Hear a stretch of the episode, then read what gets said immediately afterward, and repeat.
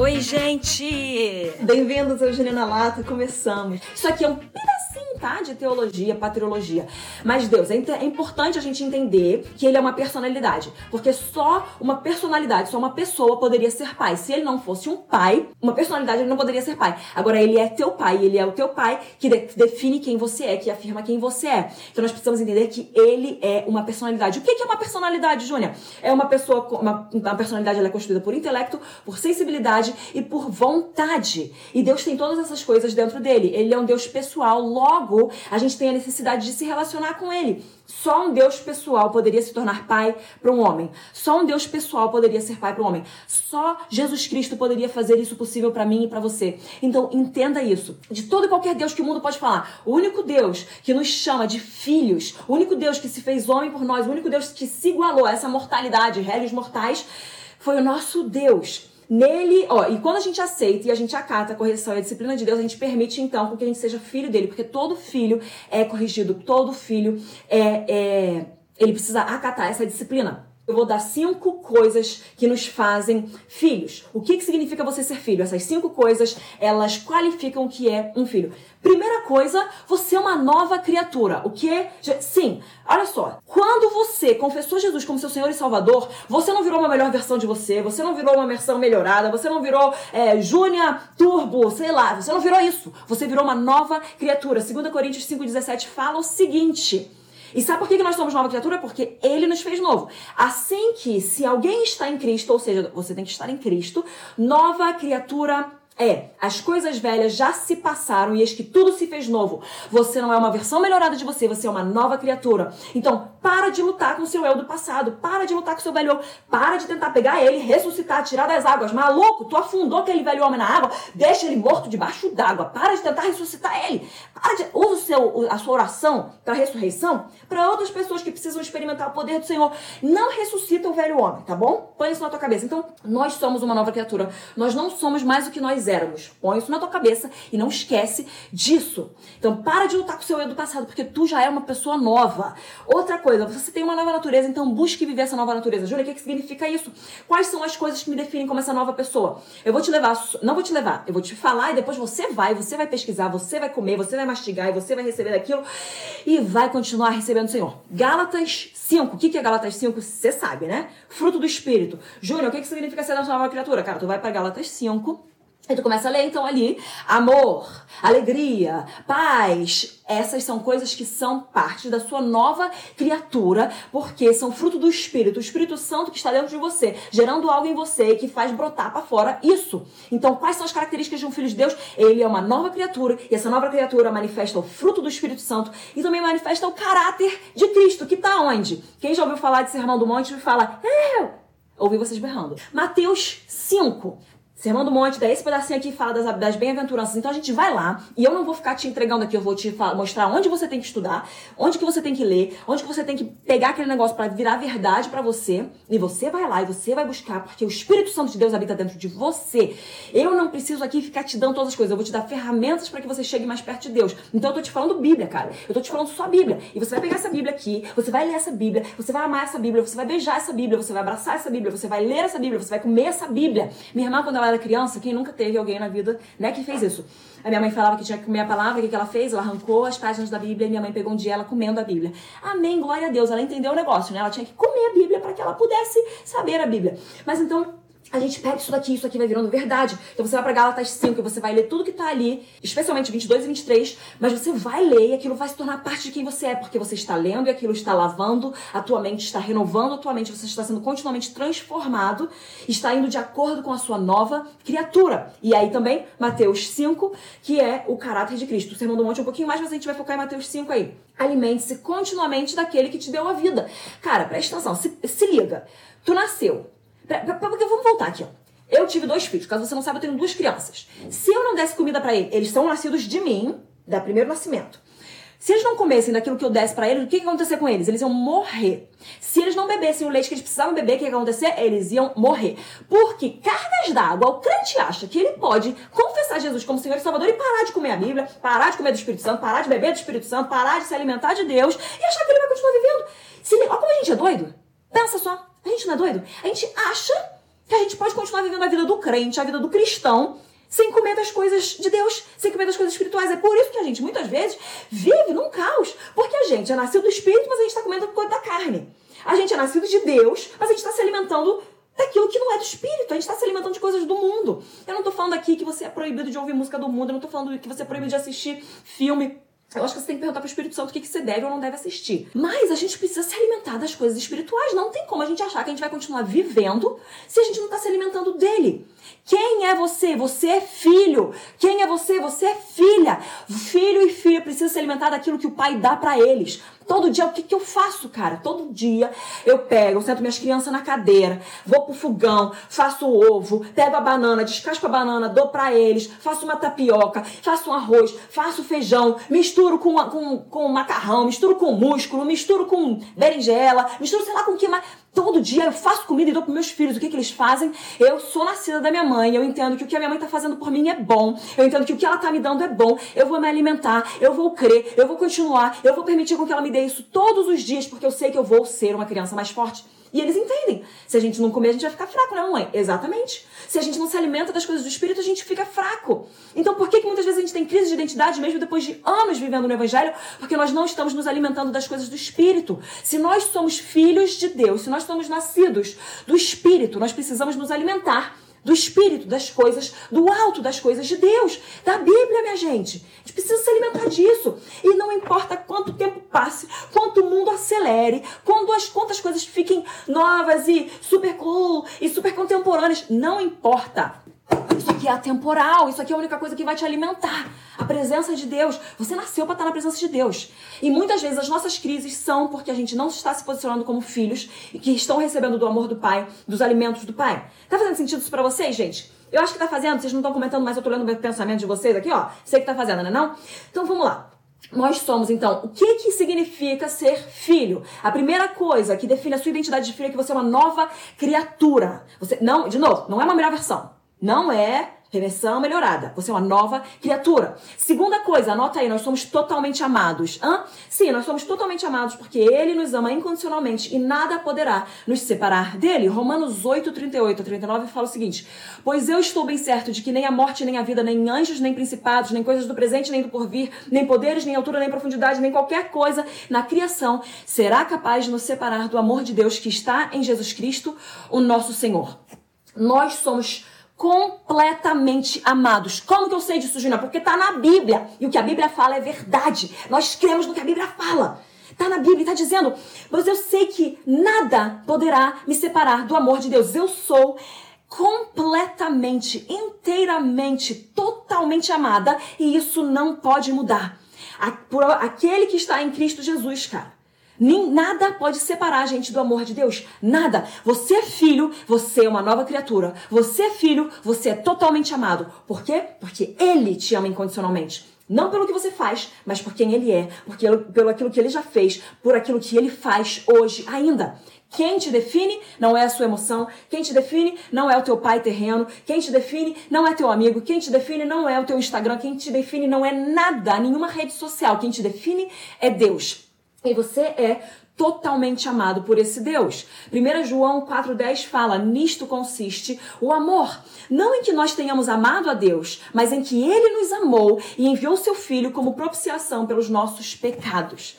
Cara, ele, quando Adão cai, ele já vem e fala: Jesus vai, Jesus vai um dia para a terra e ele vai ser o último Adão, e ele vai restaurar o que foi perdido e ele vai fazer isso acontecer e nós vamos ter o homem de volta para nós, porque ele foi feito a nossa imagem e semelhança, ele é nosso filho e Jesus vai vir como o último Adão para restaurar tudo de uma vez por todas. Então nisso consiste o amor, não que a gente tenha amado ele primeiramente, mas ele nos amou e enviou seu filho como propiciação pelos nossos pecados. Ele nos amou Antes da gente poder amar ele de volta, ele nos amou, ele nos considerou valiosos antes da gente fazer qualquer coisa. Ele nos afirma com seu amor. Então preste atenção, você é filho, você é uma nova criatura. Você é filho, você é totalmente amado.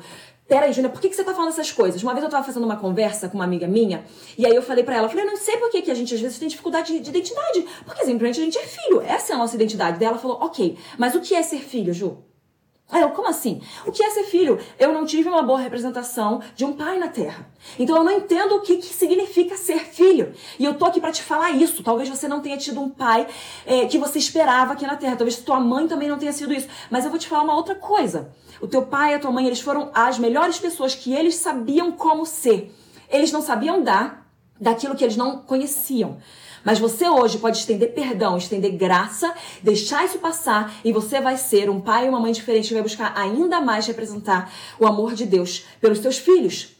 Mas os nossos pais, eles são falhos. Eu sou falho. Eu falo para meus filhos, eu falo, cara, olha só, eu vou te machucar, eu vou te ferir ainda. Infelizmente, eu não queria, mas eu vou fazer isso. Mas graças a Deus, você tem um pai perfeito no céu. Eu e papai vamos machucar vocês, mas existe um pai que nunca vai te frustrar. Um pai que nunca vai te ferir. Um pai que nunca vai te. É, que não vai, é, não vai é, desapontar o teu coração. Existe um pai perfeito e ele tá no céu. E é para esse pai que eu aponto, porque eu sou incapaz de suprir tudo o que os meus filhos têm para fazer. Eu sou incapaz de garantir tudo na vida dos meus filhos. E o mundo também tá falando assim, mãe, você é responsável por tudo na vida do teu filho, você é responsável pela alegria dele, você é responsável pelo alimento dele, você é responsável pelo bem-estar dele, você é responsável pela boa alimentação, você é responsável por ele não ter trauma nenhum. Presta calma, calma, calma, calma. Você tem que amar teu filho, você tem que alimentar o teu filho, mas você não consegue garantir outras coisas para a vida dele. E o mundo tá falando assim: mãe, você tem que. Não, mãe, você tem que fazer amar a Deus acima de todas as coisas. E aí você vai saber amar seu filho, você vai saber pedir perdão quando você erra, você vai saber se retratar quando você faz algo que não é o certo, que não é o ideal. Quem nos ama incondicionalmente e totalmente é o nosso Deus. E nós então apontamos para ele. O que, que significa então nós sermos filhos? É entendermos que somos novas criaturas, não somos melhores versões do nosso eu passado. É entendermos que nós somos totalmente amados, não pelo que a gente faz, mas por quem ele é. É entendermos também que nós somos totalmente aceitos. Esse é o nosso terceiro ponto. A gente tem mais quatro e cinco. Segura aqui comigo. Totalmente aceitos, porque ele nos aceita assim como, como estamos, mas nos ama demais para nos deixar continuar como nós chegamos. Lembre-se que ele nos aceita, mas ele não aceita o nosso pecado. Então, às vezes, existe uma graça sendo propagada que ele aceita a gente por inteiro, por completo, tudo que vem, todo pacote. Não, não, não. Ele aceita quem você é, ele aceita quem eu sou, mas ele fala Ó, vem, você tá comigo. Agora, isso aqui é pecado. Isso aqui tá aquém do que eu tenho para você. Isso aqui não tá de acordo com a Bíblia. Isso aqui não é caráter de Cristo. Vamos tirar essas coisas, porque o pecado não pode coabitar com Deus. Agora eu quero te levar para a parábola do filho pródigo, que você já sabe. Que é uma, se você já me ouviu falar, você já ouviu falar disso, porque às vezes eu acho que essa parábola tinha que ter um nome diferente. É a parábola do pai que tanto amou. Porque esse pai aqui mostra pra gente o que é amor. E Jesus estava mostrando que o amor de Deus para conosco. O pai, ele já amava aquele garoto, tá? Então, o pai, ele já era totalmente amado, ele sabia disso. Ele já amava, mas quando ele volta, ele é totalmente aceito, mesmo que ele estivesse coberto de coisas de porcos nele, mesmo que ele estivesse coberto de sujeira, ele já era totalmente aceito, porque ele não era aceito por causa do que ele tinha feito ou não feito, ele era aceito por quem ele era. Quem você é? Você é filho. Quem você é? Você é filha. Nova natureza, totalmente amado, totalmente aceito. Vamos lá. Então, Lucas 15, 20 a 24. Ai, gente, eu vou ler, mas vou tentar acelerar aqui pra gente não ficar tanto nos pontos. Levantando-se, foi pro seu pai. O menino então se dá conta, vou voltar pro meu pai. Vindo, vinha ele ainda de longe, quando seu pai o avistou e compadecido dele, correu, o abraçou e o beijou. E o filho fala o seguinte: Pai, eu peguei contra o céu, diante de ti já não sou digno de ser chamado filho. O pai, porém, ignora. Vamos parafrasear aqui, ele ignora tudo que o filho falou. Ele fala: servos, venham, façam isso, isso, isso pro meu filho. E aí ele fala: porque este meu filho, pai, eu não sou digno de ser chamado filho. Ele ignora e fala: porque este meu filho estava morto e reviveu. Ele estava perdido e foi achado. Então o pai olha para aquele filho e ele fala: você é totalmente aceito. E não é o que você fez de errado ou o que você deixou de fazer que vai fazer com que você Seja ou não filho, você é filho, essa é a sua identidade inabalável por causa de quem eu sou. Eu sou seu pai e você é filho. Os meus filhos, eles podem ser qualquer outra coisa na vida. Agora, eles vão ser sempre meus filhos. Nada pode mudar isso. Eles vão ser sempre filhos do meu marido, do Theo. Nada pode mudar isso. Nada pode mudar. Eles são nossos filhos, essa é a identidade deles. Sabe aquela pessoa que chega num lugar e fala, vem alguém e fala assim: olha, tu não sabe quem eu sou, tu não sabe quem meu pai é. Quem não fica falando essas frases? Tu não sabe quem eu sou, tu não sabe quem meu pai é. Gente, meu pai, acho que ele fez um trabalho muito bom, meu pai e minha mãe. Então eu fico assim com essa coisa assim, eu falo, tu não sabe, vou contar tudo pro meu pai, porque tu não sabe quem meu pai é. Meu pai vai vir aqui, ele vai, vai arrumar todas essas coisas. Sabe por quê? A gente tem que entender que o nosso pai, ele nos ama, que o nosso pai, ele cuida da gente, que o nosso pai não só nos ama, mas ele gosta da gente. Isso é importante aqui. Foca aqui comigo.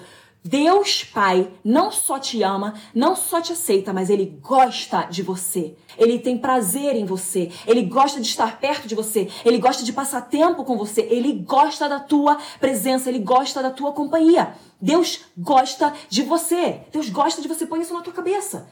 Ele ama a gente, mas ele gosta da gente. Às vezes a gente acha, não, tudo bem, ele é capaz de me amar, mas ele não pode ter prazer em quem eu sou, ele não pode ter prazer na Júnia, não, não é possível. Porque eu cara, ele ainda assim, este é o meu filho amado em quem eu me comprazo. Presta atenção, o que, que Jesus tinha feito de, de tão incrível, de tão misterioso? Não misterioso, misterioso, tá? O que, que ele tinha feito? Ele não tinha feito nada, ele estava sendo batizado naquele momento, Jesus, e Deus já estava afirmando: Jesus, este é o meu filho amado que me dá prazer, eu amo ele, ele me dá prazer, eu aceito ele. Então, esse filho pródigo chega pro pai e fala assim: Olha, eu fiz besteira, não sou digno de ser chamado filho. E o pai ignora e ele fala: Cara, não é o que tu fez, brother. Deixa eu te explicar uma coisa. Não é o que tu fez. Não é o que tu vai fazer. Isso nunca vai mudar. Você é meu filho fazendo coisa errada ou não. Agora a gente vai lidar com isso aqui. A gente vai te limpar. A gente vai te tratar. A gente vai curar as feridas. Mas que tu é filho, tu é filho. Nada muda isso. Nossa identidade. Anota o papel. Anota o papel. Nossa identidade de filhos não pode ser abalada, pois é inabalável aquele que nos adotou. A nossa identidade de filho não pode ser abalada, porque é inabalável aquele que nos adotou. Você está entendendo que quem define quem você é não é você. Quem define quem você é é aquele que te criou, aquele que te adotou, aquele que te amou, aquele que te aceitou, aquele que te restaurou, aquele que te fez nova criatura e aquele que te faz seguro sempre. Esse é o nosso ponto 4. Nós somos totalmente seguros. Você é filho, você é o quê? Uma nova criatura. Você é filho, você é totalmente amado. Você é filho, você é totalmente aceito. Você é filho, você é totalmente seguro. Nós somos seguros. Por quê? Porque ele nos traz a segurança e a paz. Eu quero te levar só para Salmos 91, mas tem, ó, um monte de versículo que fala sobre nós estarmos seguros debaixo das asas do nosso Deus, na presença dele cobrir-te-á com as suas penas e sob as suas asas, debaixo das suas asas estarás seguro. E a sua verdade é pavês e escudo. Caiu mil ao teu lado, dez mil à tua direita, e tu não serás atingido. Somente com os teus olhos contemplarás e verás o castigo dos ímpios. Pois disseste, o Senhor, você não vai ser atingido porque você disse, o Senhor é o meu refúgio. Fizeste do Altíssimo a tua morada. Nenhum mal te sucederá, praga nenhuma chegará à tua tenda, porque aos seus anjos dará ordens ao teu respeito para que te guardem em todos os teus caminhos. Como que eu sei que eu estou seguro em Deus? Porque a Bíblia diz que você está seguro nele. Por quê? Porque você está na presença dele. Você declarou que ele é o teu Deus, que ele é o teu Senhor, que você faz a tua morada debaixo das asas do Altíssimo. Então ele te guarda. Ele te guarda guarda debaixo das asas dele nos caminhos. Quando estamos nele, estamos totalmente seguros. Não precisamos ter medo de amar, porque ele está conosco. Nós sabemos de onde somos e para onde vamos, e por isso não tememos, por exemplo, a morte. Tem muita gente que tem medo da morte, mas eu olho e falo, cara, se eu morrer, é lucro, né? A gente já sabe de uma pessoa que falou isso na Bíblia. Então é bônus, cara. Viver é Cristo, morrer é lucro. Se eu morrer fazendo as coisas de Deus, é lucro, porque eu vou estar com Ele. Eu sou filha totalmente segura, porque eu sei que. Eu... Minha mãe fala o seguinte: ninguém é igual pernil que morre na véspera, né? Essa frase aí, se minha mãe estiver ouvindo, ela vai poder me corrigir ou, me, ou, ou afirmar que é isso mesmo. Ninguém morre na véspera, gente. Todo mundo morre na, morre na hora certa. Então, não tenha medo da morte. Se você tá fazendo as coisas de Deus, morrer é lucro. Se isso não é revelação para você, tu vai para casa hoje, vai para casa não, vai continuar em casa. Quarentena, valeu. E você vai falar assim: morrer é lucro. Jesus, eu preciso entrar nessa revelação de que a morte não pode me parar. A morte, onde está, onde está o teu aguilhão? Cara, cadê? Cadê o poder da morte? Ele já venceu a morte, então nós não temos medo da morte. Maior indício, então, de que você é um filho, cara, você tem a habilidade de descansar completamente em Deus. Filho é aquele que tá assim, pode estar tá tendo caos, tô em paz, sabe por quê? Porque o meu pai me garante, porque o meu pai me guarda, porque o meu pai me traz segurança, porque o meu pai me traz paz, porque mesmo nos piores dias, mesmo nos momentos mais sombrios deste mundo, eu tenho paz e segurança nele. Nós somos totalmente seguros em Deus. Quais são os indícios de um filho? Um filho é uma nova criatura, você não fica mais lutando com teu ex, com teu ex-eu. Um filho é totalmente amado. Você sabe que o amor não está no que você faz, mas em quem ele é. Você é totalmente aceito. Ele não aceita o teu pecado, mas ele te aceita por completo. Você é totalmente seguro, totalmente seguro nele, porque você está debaixo das asas dele. E a outra, o último ponto aqui, do que define um filho é que você é totalmente suprido. Jeová Jiré. Então Abraão tá lá, ele vai levar Isaac e ele tá assim, cara, se Deus me deu uma promessa e ele tá me entregando, me mandando entregar essa promessa, eu tenho que crer que ele sabe que ele tá fazendo muito mais do que eu. Porque afinal eu já dei vários motivos para mostrar para Deus que né, é melhor ele fazer realmente o plano dele, porque quando eu ou minha esposa tentamos fazer a coisa, o negócio não dá muito certo. Daí ele vai e ele tá lá prestes a Isaac. E aí quando ele tá, Abraão, eis-me aqui, Senhor, eis-me aqui, me fala, me fala para eu sair dessa situação. E aí Deus mostra o carneiro lá, ele vai matar o bichinho e ele fala, esse aqui é o lugar, o, no monte do Senhor se proverá. Aqui a gente está entendendo que Deus proverá. Então presta atenção, sempre vai haver provisão. Onde há visão, há provisão. Abraão estava naquele lugar lá, ele tinha a visão do que Deus estava falando para ele. Ele tinha a visão do que Deus tinha prometido. Então haveria a provisão. Onde está? Deus vai prover, meu filho. No monte do Senhor se proverá. Deus é o teu provedor. Você precisa sair. Eu e você precisamos sair da mentalidade de que vai faltar. Não existe escassez no reino de Deus. E presta atenção, o reino de Deus, ele é reinado. Rei é rico, tem, tem mais do que o suficiente. Esse é o teu pai, dono de todo o ouro, de toda a prata. Não vai faltar. Existe mais do que o suficiente. Salmos 23 fala o seguinte: o Senhor é meu pastor e nada me faltará. Se o Senhor é teu pastor, ele é o teu Deus, ele é o teu dono, ele é o teu Senhor, nada vai te faltar. Quando a gente vive pela palavra de Deus, ele fala pra gente fazer alguma coisa, então ele vai prover para que aquilo aconteça. Deus é o seu provedor. É, um filho ele tem certeza de que nada irá faltar, nada do que é essencial vai faltar. Nós habitamos nessa revelação de que Deus vai nos suprir. Nós habitamos na revelação de que Deus vai nos suprir, tá bom? Então nada vai nos faltar, nunca, porque Deus é o nosso Deus. A outra coisa, sempre haverá mais do que o suficiente. Em Marcos 6, a gente vê aquele momento da multiplicação de pão e peixe e a gente vê que não só tem para todo mundo, mas sobra, porque tem sempre mais do que o suficiente. Vida e vida em abundância. Deus não veio para dar migalha, Deus não veio para dar só um pouquinho, ele veio para dar mais do que o suficiente. Não é porque um crente, um cristão é abençoado que não vai ter bênção suficiente para outro. Porque quando você é abençoado, eu sou abençoado, nós somos parte de um corpo e nós precisamos entender que nós trabalhamos juntos e a bênção que vem para minha vida não significa que não vai para sua. Não significa que se eu receber vai faltar para você. Gente, presta atenção.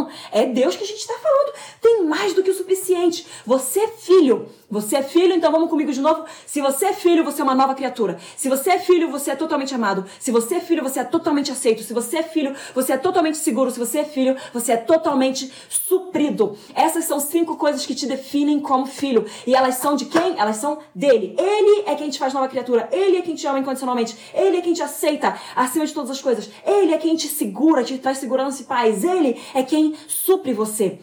Então é isso que nos faz filhos. Então nós precisamos parar de passar a nossa vida buscando entender quem a gente é e dedicar todos os nossos esforços, todo o nosso trabalho para conhecer aquele que nos criou e não errou em nada, para conhecer aquele que nos ama incondicionalmente, para conhecer aquele que nos aceita mesmo com uma multidão de pecados, porque o amor cobre uma multidão de pecados, para conhecer aquele que nos segura, que nos guarda, que nos protege, para conhecer aquele que nos supre abundantemente. Deus te ama e você nasceu dele, você é filho de Deus. Pai, eu peço que o Senhor venha selar no sangue de Jesus Cristo essas verdades na vida dessas pessoas, em nome de Jesus. Que essas pessoas venham ser encharcadas do teu amor, venham ser encharcadas dessa verdade, que elas são novas criaturas, totalmente amadas, aceitas, seguras e supridas em ti, Senhor. Em nome de Jesus eu oro. Amém. Amo vocês, gente. Tchau.